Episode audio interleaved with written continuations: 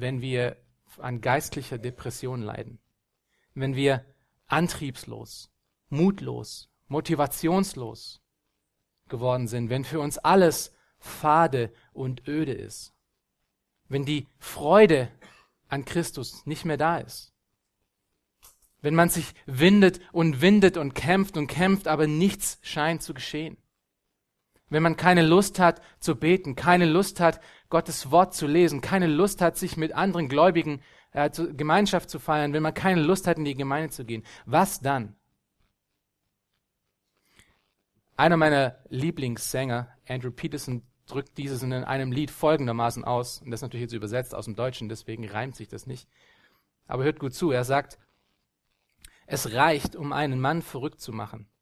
Es wird seinen Glauben zerbrechen. Es ist genug, um sich selbst zu fragen, ob er jemals errettet war. Wenn er laut nach dem Trost deines Hirtenstabes ruft und des Himmels einzige Antwort ist, die Stille Gottes. Die Stille Gottes. Kennt ihr das? Kennt ihr die Stille Gottes? Kennt ihr diese Situation, wenn die Freude nicht mehr da ist? Wenn alles um uns herum nur noch Probleme ist? Wenn du das kennst, dann sei getrost, dass du nicht alleine bist. Es gibt viele Beispiele in der Schrift, die das Gleiche durchgemacht haben. David ist so ein Beispiel. Wir sehen das in Psalm 6, in Psalm 10 und auch nun in Psalm 13 als Beispiel, in noch vielen mehr. Aber nicht nur er hat diese Situation durchgelebt, sondern auch die Söhne Koras. Wir sehen das in Psalm 42, in ähm, Asaph in Psalm 77, Ethan in Psalm 89. Diese, diese geistliche Depression, diese, diese Stille Gottes, von ihr umgeben zu sein, ist ein immer wiederkehrendes Thema in den Psalmen. Aber nicht nur dort sondern auch Hiob in Hiob 10 oder Moses in 4. Mose 11 oder Josua in Josua 7 oder Elia in 1. Könige 19 oder Jeremia in Jeremia 20 oder Klagelieder 5 oder Habakuk in Habakuk 1 und so geht die Liste weiter.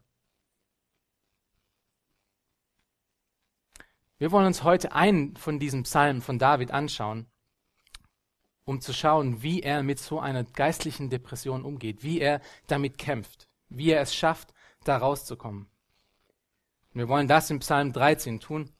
Lass uns diesen Psalm mal zusammen lesen zuerst, bevor wir ihn uns genauer anschauen. Psalm 13, Vers 1. Dem Vorsänger, ein Psalm Davids. Wie lange, o oh Herr, willst du mich ganz vergessen? Wie lange verbirgst du dein Angesicht vor mir? Wie lange soll ich Sorgen hegen in meiner Seele, Kummer in meinem Herzen tragen, Tag für Tag? Wie lang soll mein Feind sich über mich erheben? Schau her und erhöre mich, o oh Herr, mein Gott, erleuchte meine Augen, dass ich nicht den Todesschlaf versinke, dass mein Feind nicht sagen kann, ich habe ihn überwältigt und meine Widersacher nicht frohlocken, weil ich wanke. Ich aber vertraue auf deine Gnade. Mein Herz soll frohlocken in deinem Heil. Ich will dem Herrn singen, weil er mir wohlgetan hat.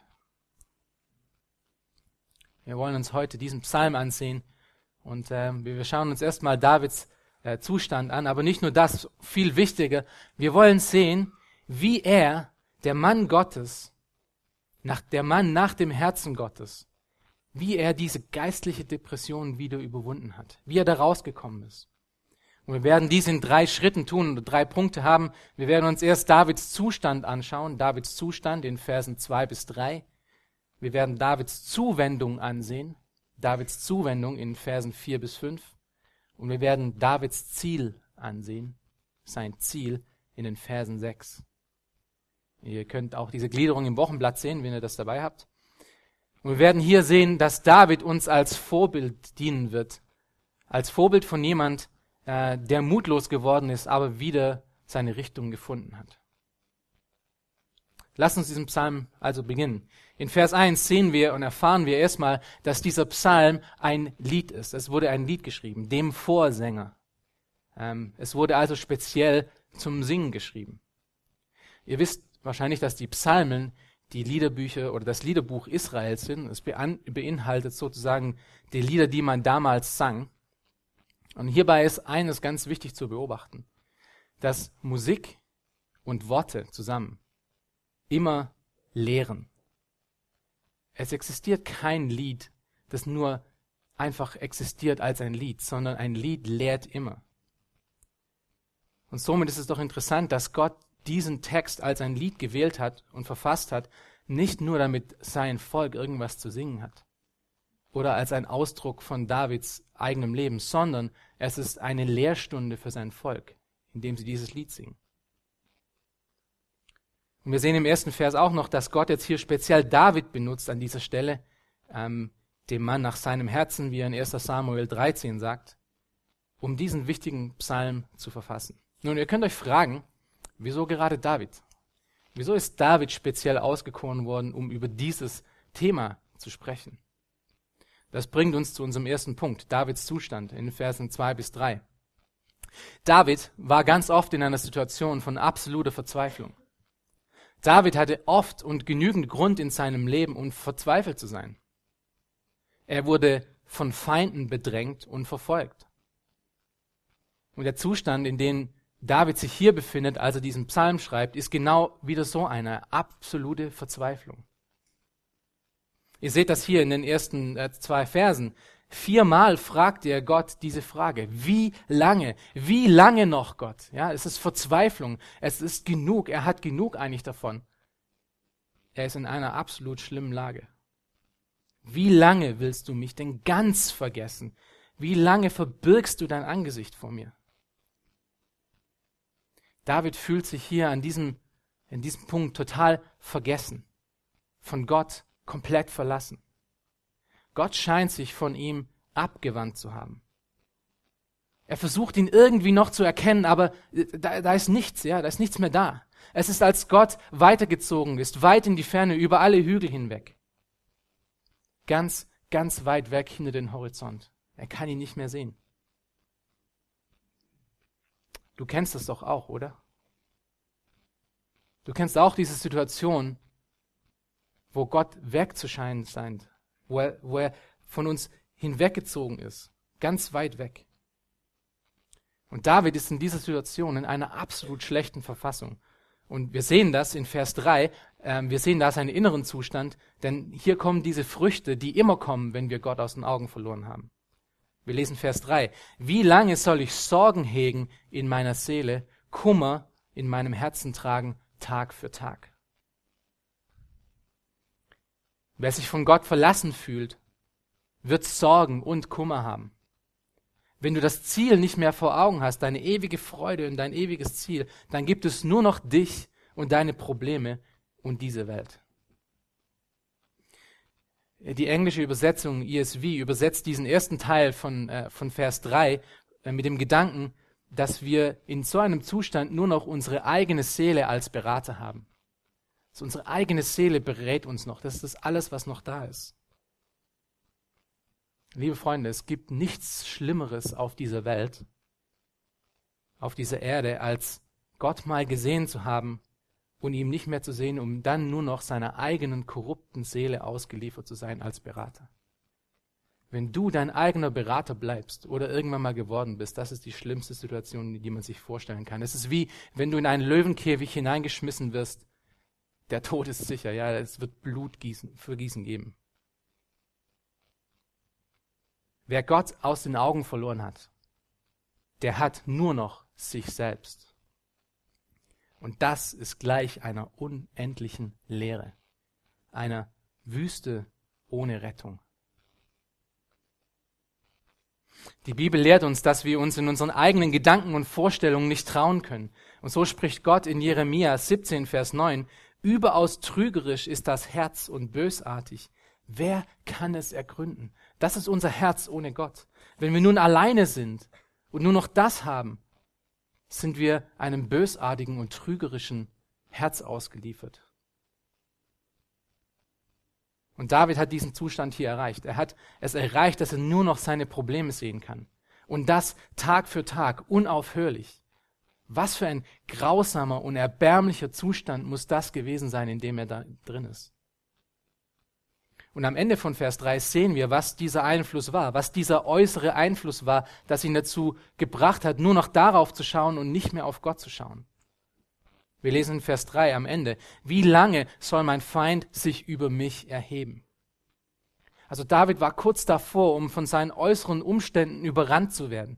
Er wurde mindestens zweimal von einem einzelnen Menschen verfolgt. Also er benutzte natürlich viele Personen, aber es war eine persönliche Verfolgung zu Beginn von, von seiner Zeit, ähm, von seinem Dienst sozusagen, von seiner Berufung, wurde er von Saul verfolgt.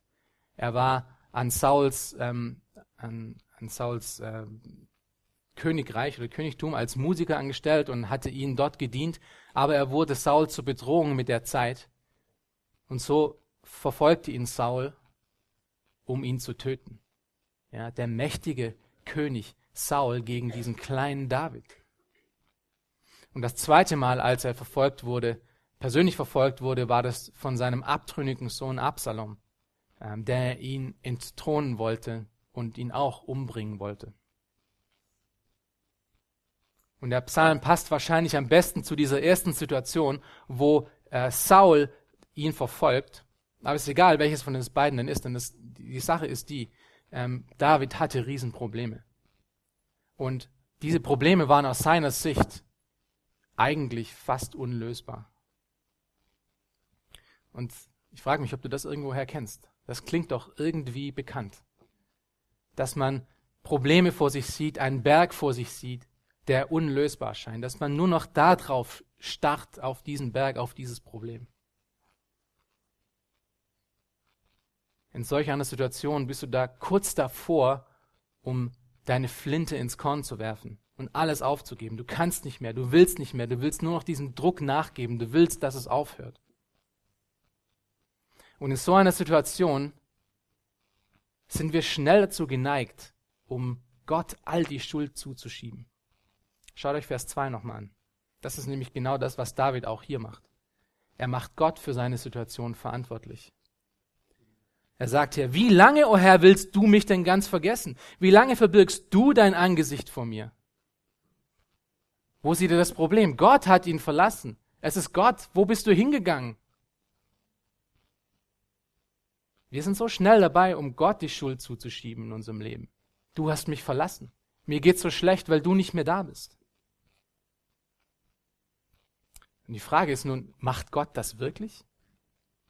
Macht Gott das wirklich? Kann Gott wirklich so fern sein? Kann Gott überhaupt fern sein von uns? Und die Antwort ist absolut nein. Gott kann niemals von uns fern sein. In Apostelgeschichte 17, Vers 27 bis 28 sagt Paulus folgendes.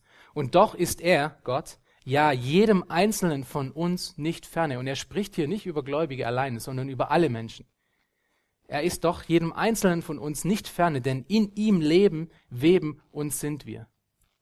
Und er meint damit, dass wir in Gott unser, unser ganzes Leben haben, unser Atem haben. Er erhält uns, er erhält unsere Atome, er gibt uns Atem, er gibt uns Leben, jedem einzelnen Menschen. Gott kann nicht fern sein.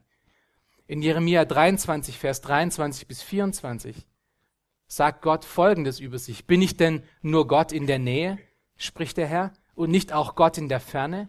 Oder kann sich jemand so heimlich verbergen, dass ich ihn nicht sehe, spricht der Herr. Erfülle ich nicht den Himmel und die Erde, spricht der Herr? Zu einem späteren Zeitpunkt schreibt David im Psalm 139, Verse 7 bis 12 folgendes, und ihr kennt diese Verse gut. Wie's, wo sollte ich hingehen vor deinem Geist? Und wo sollte ich hinfliehen vor deinem Angesicht? Stiege ich hinauf zum Himmel, so bist du da machte ich das Totenreich zu meinem Lager, siehe, so bist du auch da. Nehme ich Flügel der Morgenröte und ließe mich nieder am äußersten Ende der, des Meeres, so würde auch dort deine Hand mich führen und deine Rechte mich halten. Spräche ich, Finsternis soll mich bedecken und das Licht zur Nacht werden um mich her, so wäre auch die Finsternis nicht finster für dich und die Nacht leuchtet wie der Tag. Die Finsternis wäre für dich wie das Licht. Liebe Freunde, wir können uns vor Gott nicht verstecken. Wir können ihm nicht entfliehen.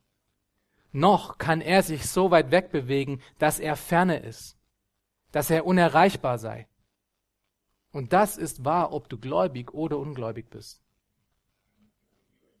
Gott hat dich umzingelt wie eine Armee. Er ist dir so nah, dass David im Psalm 139 wieder in Vers 5 folgendes sagt, von allen Seiten umgibst du mich und hältst deine Hand über mir. Es ist als Gott ist uns allen Menschen so nah, dass seine Hand selbst über unserem Kopf ist, als würde er uns anfassen. Jedem Menschen, gläubig oder ungläubig. Also das Problem, das David hier in den ersten Versen beschreibt, ist nicht wirklich Gottes Problem. Das Problem liegt nicht bei Gott, sondern das Problem liegt bei David. Das Problem liegt bei David. Und wisst ihr was?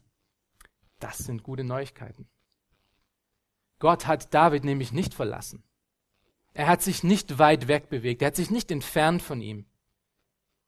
Wenn du dich von Gott verlassen fühlst, dann wisse Folgendes, dass Gott dich nicht verlassen hat, sondern das Problem liegt alleine an deiner Wahrnehmung. Alleine an deiner Wahrnehmung. Und das sind gute Nachrichten, weil daran kannst du was ändern. Daran kannst du was ändern. Und das ist genau das, was wir auch sehen, was wir im Psalm 13 sehen, was David tut. Das bringt uns zum zweiten Punkt. Und das ist Davids Zuwendung oder Davids Zuflucht in den Versen 4 bis 5. Er sagt dort folgendes, schaue her und erhöre mich, o Herr, mein Gott, erleuchte meine Augen, dass ich nicht in Todesschlaf versinke, dass mein Feind nicht sagen kann, ich habe ihn überwältigt und meine Widersacher nicht frohlocken, weil ich wanke. Wir müssen hier etwas ganz Wichtiges erkennen. Wir müssen sehen, was David nicht tat. Wir müssen nämlich Folgendes sehen, dass David nicht versuchte, äh, sich irgendwie selbst zu helfen. Er krempelte nicht irgendwie einfach seine Arme hoch und ging einfach wieder auf das Leben los. Er ging nicht zu irgendeinem Motivationsredner. Er kaufte sich nicht das neueste Selbsthilfebuch. Er griff nicht zur Flasche oder zu Drogen. Er floh nicht in Internetpornografie. Er ging nicht in die damalige Welt zurück, um sich irgendwie Anerkennung von irgendwelchen Ungläubigen zu suchen, damit irgendjemand ihn erkennt. Er griff auch nicht zu Spirulina oder irgendwelchen anderen Antidepressiva. Chemische Glücksbringer. Er tat alles das nicht, was man heute so geläufig tut, wenn es einem schlecht geht. Wenn einem sein Leben dieser Gott mal nicht funktioniert. So wie ich mir das vorgestellt habe. Nein, David. David war kein Feigling. David war keine Memme, der sich in Selbstzerstörung oder in Pillen flüchtete. Er floh in eine Richtung. Er floh zu Gott hin. Er stellte sich dem Problem wie ein erwachsener Mann, wie ein erwachsenes Kind im Glauben und flehte seinen Gott an. Und das, liebe Geschwister, das ist genau das, was ihn zum Mann nach dem Herzen Gottes machte. Wenn ihr euch mal gefragt habt, wieso kann man über David sagen, wieso kann Gott über David sagen, dass er der Mann nach seinem Herzen ist? Nach dem, was er alles angestellt hat. David war nicht sündenlos. Das ist, was ihn zum Mann nach dem Herzen Gottes gemacht hat. Dass an dem Punkt, wo er nicht mehr kann, an dem Punkt, wo er mutlos und hoffnungslos ist, wendet er sich wieder Gott zu, weil er weiß, nur alleine von ihm kommt meine Hoffnung, kommt meine Hilfe. David floh zu Gott. Und es soll hier nicht die Idee entstehen, dass ähm, dass alle Medizin schlecht ist. Ähm, wenn jemand nachweislich, nachweislich physische Probleme hat, dann ähm, soll man auch mit Medizin helfen. Und es kann lebensrettend und hilfreich sein. Und es gibt auch medizinische Gründe für Depressionen, äh, bei denen man auch mit Medizin entgegenwirken kann. Und es gibt auch Situationen, wo jemand so desperat ist, so, so äh, verwirrt in seinem Leben, dass für einen kleinen Moment oder für eine kurze Zeit Medizin auch helfen kann, über dieses anfängliche Problem hinwegzukommen.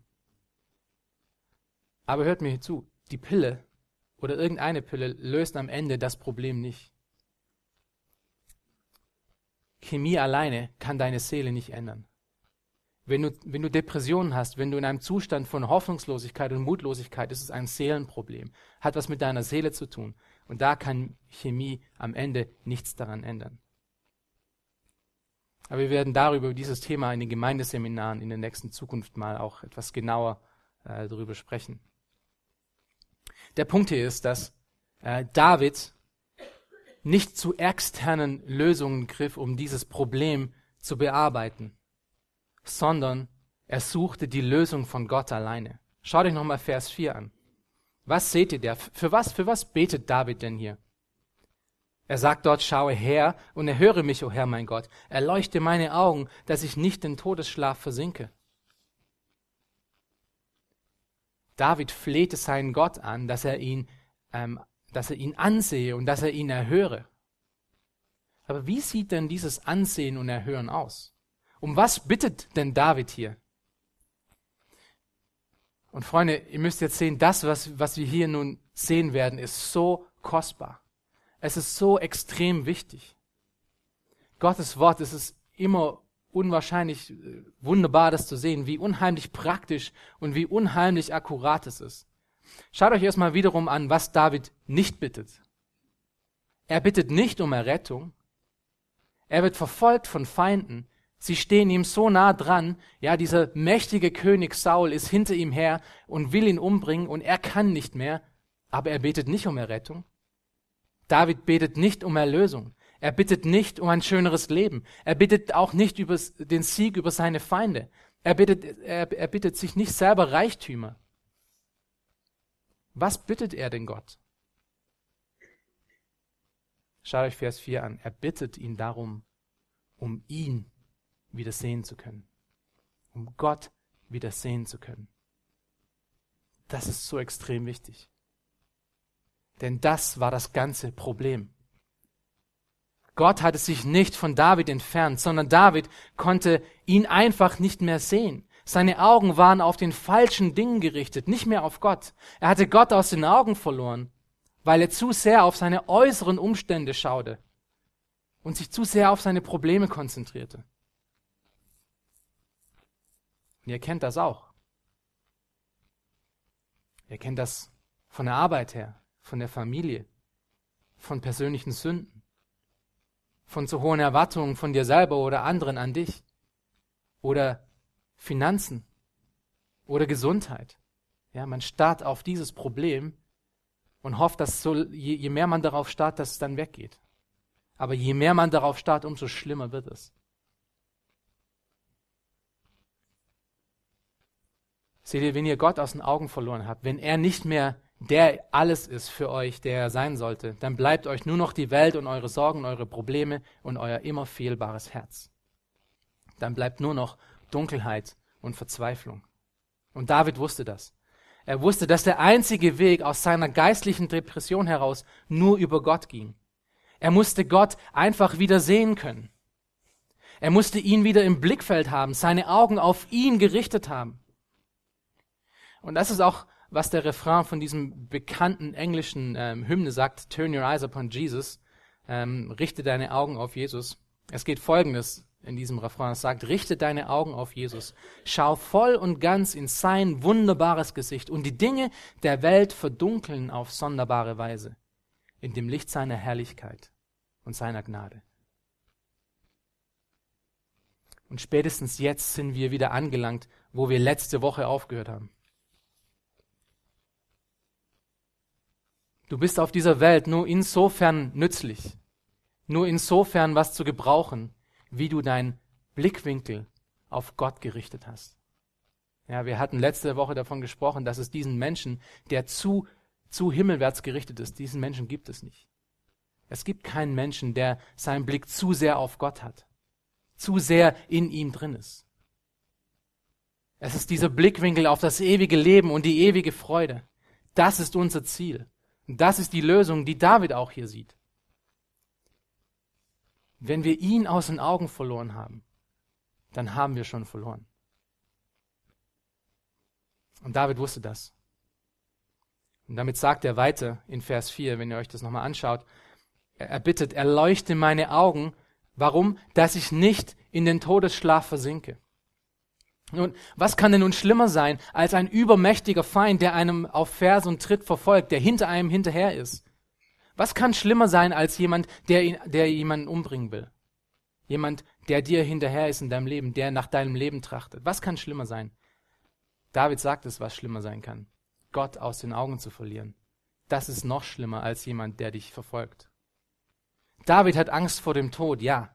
Aber er fürchtet noch mehr, Gott nicht mehr sehen zu können. Das ist das Allerschlimmste. Und in Vers 5 sehen wir dann auch noch wiederum, dass es ähm, wahrscheinlich sich um eine einzelne Person handelte, die ihn verfolgt. Wir lesen Vers 5, dass mein Feind nicht sagen kann, ich habe ihn überwältigt und meine Widersacher nicht frohlocken, weil ich wanke. Ohne Gott als Fixstern ist David am Wanken. Ohne Gott sehen zu können, werden ihn seine äußeren Umstände übermannen, überwältigen. Ohne Gott als Fixstern. Ohne Gott sehen zu können, ohne ihm fest im Blick zu haben, wirst auch du wanken. Werden deine äußeren Umstände dich überrennen, überlaufen, überfallen und besiegen. Und deshalb, deshalb bittet und fleht David, dass Gott ihm seine Augen wieder öffnet und ihn wieder sehen lässt. Und das ist der erste und wichtige Schritt in einer Wiederherstellung von, von dieser geistlichen Depression heraus, um seine Augen wieder geöffnet zu haben, um Gott wieder sehen zu können. Das ist der erste Schritt, habe ich gesagt. Gibt es noch einen Schritt? Was, was gibt es denn noch mehr, als dass man irgendwie Gott äh, sehen müsste? Gibt es da noch wirklich mehr? Reicht es nicht einfach zu beten, Herr, hilf mir? Lass mich dich wieder sehen? Nein. David zeigt uns hier, und das ist sehr interessant, dass es noch mehr gibt als das. Wir brauchen noch einen zweiten Schritt in der Wiederherstellung. Und wir sehen das, das ist der dritte Punkt heute, das ist Davids Ziel. Davids Ziel in Vers 6. Lass uns den Vers 6 zusammen lesen. Ich aber vertraue auf deine Gnade. Mein Herz soll frohlocken in deinem Heil. Ich will dem Herrn singen, weil er mir wohlgetan hat. Nachdem David nun mit Gott gesprochen hat und ihn darum gebeten hat, dass er ihn wieder sehen darf, spricht David mit sich selbst. David spricht mit sich selbst. Inmitten von seiner Verzweiflung wählt David ähm, aus, dass er sich predigen darf. Er wählt, dass er sich anspricht und sich daran, um sich daran zu erinnern, was Gott getan hat. Er bleibt nicht einfach im Gebet stehen und legt sich dann wieder in den Morast zurück, in dem er gerade ist. Nein, obwohl seine Emotionen ihm gerade etwas ganz anderes erklären, spricht er, dass er in der Vergangenheit schon Gott vertraut hat. Ich aber vertraue auf deine Gnade. Und das liebe Freunde, ist kein Satz, der aus einem gemütlichen und schönen und ruhigen Leben hervorkommt, sondern genau das Gegenteil, wie wir gehört haben. David hatte Riesenprobleme in seinem Leben. Aber David zwingt sich hier selbst dazu zu sagen, ich habe dir schon einmal vertraut und werde es wieder tun und tue es jetzt wieder. Es hat sich nämlich nichts geändert. Gott hat sich nicht geändert. Ich vertraue immer noch auf dir. Aber ihr denkt wahrscheinlich, aber David ist doch verzweifelt. Er hat doch Gott gerade eben angeklagt, dass er ihn verlassen hat. Wie, wie kommt nun diese Wende? Wie kommt er denn nun dazu? Die Wende, zu der David hier gekommen ist, ist keine emotionale Wende. Er hat sich nicht von jetzt auf gleich total geändert und hat auf einmal Lust bekommen, Gott wieder anzubieten. David stellt hier seine momentanen Emotionen seinem Wissen von Gott über und unter. Er denkt jetzt und lässt sich nicht von seinen negativen Emotionen mehr leiten und beeinflussen, die ihm sagen, dass Gott ihn im Stich gelassen hat. Schaut euch nochmal den Monolog an in Vers 6. Was sagt er hier denn? Mein Herz soll oder ich will. Das ist Verbissenheit, das ist Durchkämpfen, das ist Durchhalten. Er sagt sich selber, egal wie ich mich fühle, ich werde dir in dir meine Freude finden, egal wie ich mich fühle. Ich werde in deinem Heil wieder frohlocken. Ist David denn verrückt? Hat, er, hat seine Religios, Religiosität ihn nun verblendet, total äh, blem blem gemacht? Ist er denn zu einem durchgeknallten Fundamentalisten geworden, dass er nicht mehr in der Realität lebt? Wer redet denn schon so? Wenn es einem nicht gut geht. Wenn unsere Emotionen total woanders sind. Wer redet denn schon so wie David? Ist er denn schizophren? Jemand, jemand, der Gottes Wirken in seinem Leben gesehen hat, redet so. Jemand, der auf sein Leben zurückschauen kann und sieht Gottes Hand, wie er ihn geleitet und geführt und, und an ihm gearbeitet hat, redet so. Und wir sehen das auch in Vers 6. Ganz am Ende sagt er, er macht all dieses. Ich vertraue auf Gottes Gnade. Mein Herz soll frohlocken in deinem Heil. Ich will dem Herrn singen. Wieso? Weil er mir wohlgetan hat. David schaut auf die Vergangenheit. Er schaut auf das, was Gott in seinem Leben getan hat. Und sagt dann, egal, auch wenn ich mich jetzt schlecht fühle, auch wenn ich denke, dass Gott mein Problem ist, ich werde wieder an seinem Heil Frohlocken finden. Ich werde mich auf ihn wieder richten.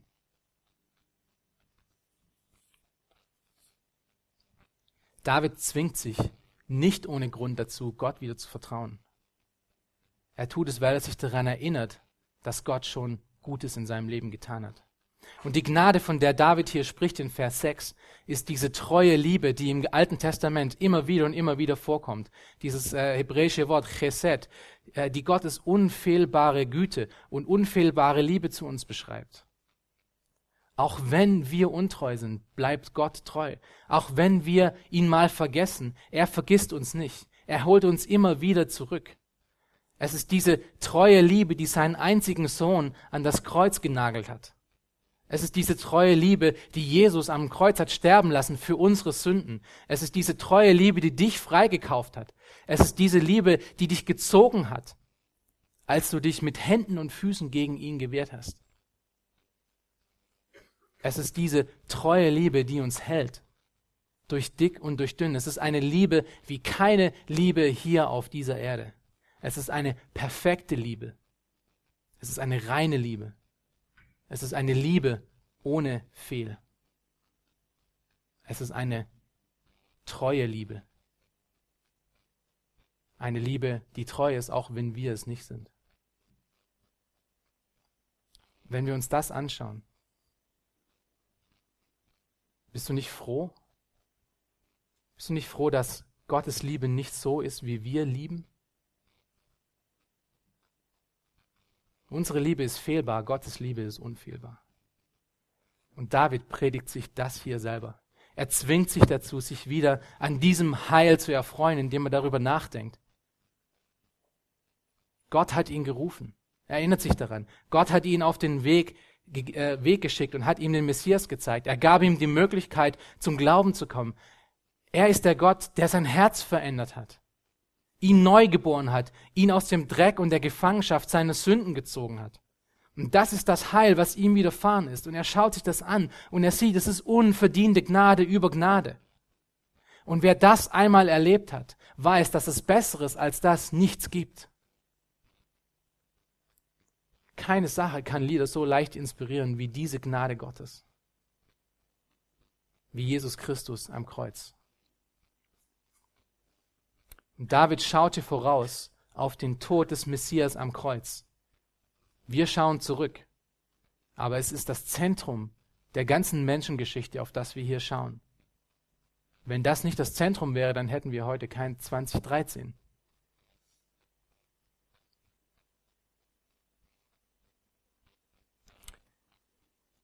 Wer von euch, der diese Gnade erkannt hat und gesehen hat, kann darauf zurückschauen und kann heute sagen, alles ist mies. Geht nicht. Wenn wir das wirklich gesehen haben und erlebt haben, kann nichts mehr in unserem Leben schlimm sein. Wer dies wieder sieht, kann nur noch danken, lieben und anbeten. Wer dies sieht, sieht die Größe und die Herrlichkeit Gottes aufs Neue. Wer dies sieht, sieht Gott wieder in all seiner Herrlichkeit, in all seiner Schönheit, in dem Angesicht von Jesus Christus. Und alles andere wird klein im Vergleich mit dem, wer Gott ist. Ihr seht, das Vers 6 ist das genaue Gegenstück zu dem, was er in Vers 2 und Vers 3 gesagt hat. Wenn wir unter geistlicher Depression leiden, müssen wir Gott darum bitten, dass er unsere blinden Augen wieder öffnet, sodass wir ihn sehen dürfen. Aber wir müssen noch mehr tun. Wir müssen nämlich genau das Gegenteil von dem tun, was unsere Emotionen uns gerade vorgaukeln, was sie uns vorlügen. Wir müssen uns nämlich wieder daran erinnern, wer Gott ist und dass er uns Gutes getan hat, dass er gut ist und dass er alles daran getan hat, uns dahin zu bringen. Wir müssen ihn loben und ihn preisen und uns an ihn wenden, egal wie ich mich fühle, unabhängig von meinen Emotionen. Wenn du nun in so einer Situation steckst, dann kann ich dir nur sagen, es gibt Hoffnung. Nichts ist verloren. Wenn du einmal in diese Situation kommen solltest, kann ich dir nur sagen, nichts ist verloren. Es gibt Hoffnung. Wenn du irgendwann mal, jetzt oder später, geistlich am Boden bist und das Licht am Ende des Tunnels nicht mehr sehen kannst, dann geh zu diesem Psalm zurück und schau dir an, wie David damit umgegangen ist. Denn er gibt dir deine Diagnose und er gibt dir auch die Lösung. Und die Diagnose ist, dass Gott dich nicht verlassen hat, sondern du hast Gott aus den Augen verloren. Aber er kann dir diese Augen wieder öffnen, dass er dich wieder sehen kann, dass du ihn wieder sehen kannst. Und er gibt dir weiter die Lösung, dass du dich auch daran erinnern sollst, was Gott schon in deinem Leben getan hat und deine falschen Emotionen mit dem richtigen Lobpreis und dem richtigen Dank gegenüber Gott zu ändern und zu ersetzen. Du musst dich mit Gott beschäftigen. Du musst dich im Gebet und im Wort und im Nachsinn mit ihm beschäftigen, was er alles getan hat, egal wie du dich fühlst. Deine Emotion ist nicht dein Peilsender, sondern Gottes Wort ist es. Gott bewegt sich niemals weg von uns. Wir drehen unseren Blick von ihm schnell ab, aber er bewegt sich niemals weg von uns. Und wir können diese Stille Gottes, von der Andrew Peterson gesungen hat, wir können diese Stille brechen indem wir das tun, was David hier getan hat und was der Schreiber des Hebräerbriefs in Hebräer 12, 1 bis 3 ausdrückt. Und hört das noch gut zu. Da wir nun eine solche Wolken von Zeugen um uns haben, und in diesem Fall ist es David, so lasst uns jede Last ablegen und die Sünde, die uns so leicht umstrickt, und lasst uns mit Ausdauer laufen in dem Kampf, der vor uns liegt, indem wir was tun, indem wir hinschauen auf Jesus, den Anfänger und Vollender des Glaubens, der um der vor ihm liegenden Freude willen das Kreuz erduldete und dabei die Schande für nichts achtete und der sich zu Rechten des Thrones Gottes gesetzt hat. Achtet doch auf ihn, der solchen Widerspruch von Sündern gegen sich erduldet hat, damit ihr nicht müde werdet und den Mut verliert. Es ist überall in der Schrift.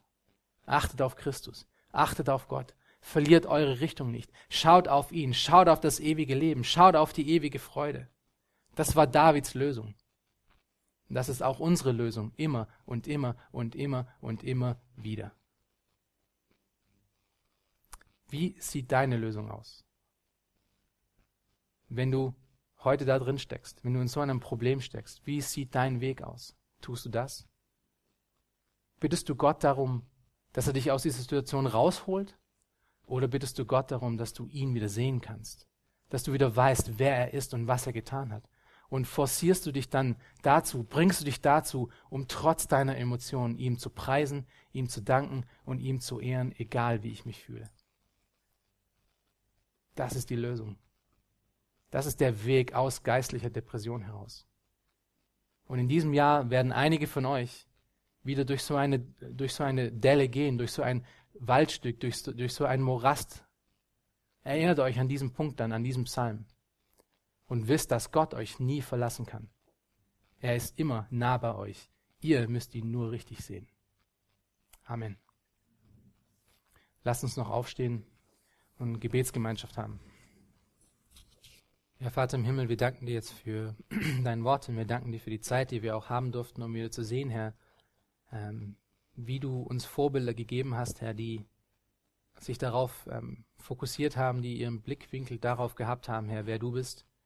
Und dass in dieser Aktion, in diesem sich auf dich stürzen und auf dich schauen, Herr, dass darin aller Friede und, und unsere ganze Zufriedenheit liegt, Herr. Wir danken dir, dass du uns nicht in unserem Problem allein lässt, Herr, dass du uns hilfst, unsere Augen wieder von unseren Problemen, von uns, von uns selber abzuwenden und auf dich zu sehen, Herr. Vergib uns unsere Sünden, Herr, wenn wir, wenn wir versucht haben, Lösungen in uns selber zu finden oder Lösungen in der Welt zu finden. Vergib uns, Herr, wenn wir uns nicht zu dir gedreht haben, sondern einfach immer hoffnungsloser geworden sind, Herr. Hilf uns tagtäglich diese Richtung beizubehalten. Hilf uns, Herr, dass wir wirklich in deinem Wort bei dir nah dran sind, dass wir über dich nachsinnen, dass wir nachschauen, was du schon alles getan hast, Herr, und dass wir dich wieder und wieder sehen, dass wir uns mit deinem Wort in Tiefe beschäftigen, damit wir ein neues Bild von dir bekommen, weil du bist unendlich. In dir sind unendliche Reichtümer, Herr. Wir, wir können nie genug von dir sehen. Wir können dich nie erkennen, dass wir gesagt haben, jetzt kenne ich Gott wirklich komplett. Du bist in alle Ewigkeit hin unendlich erkennbar und wir kennen immer mehr von dir, Herr, und hilf uns darin, jeden Tag das auch zu tun, Herr, dass wir wirklich in dir wachsen.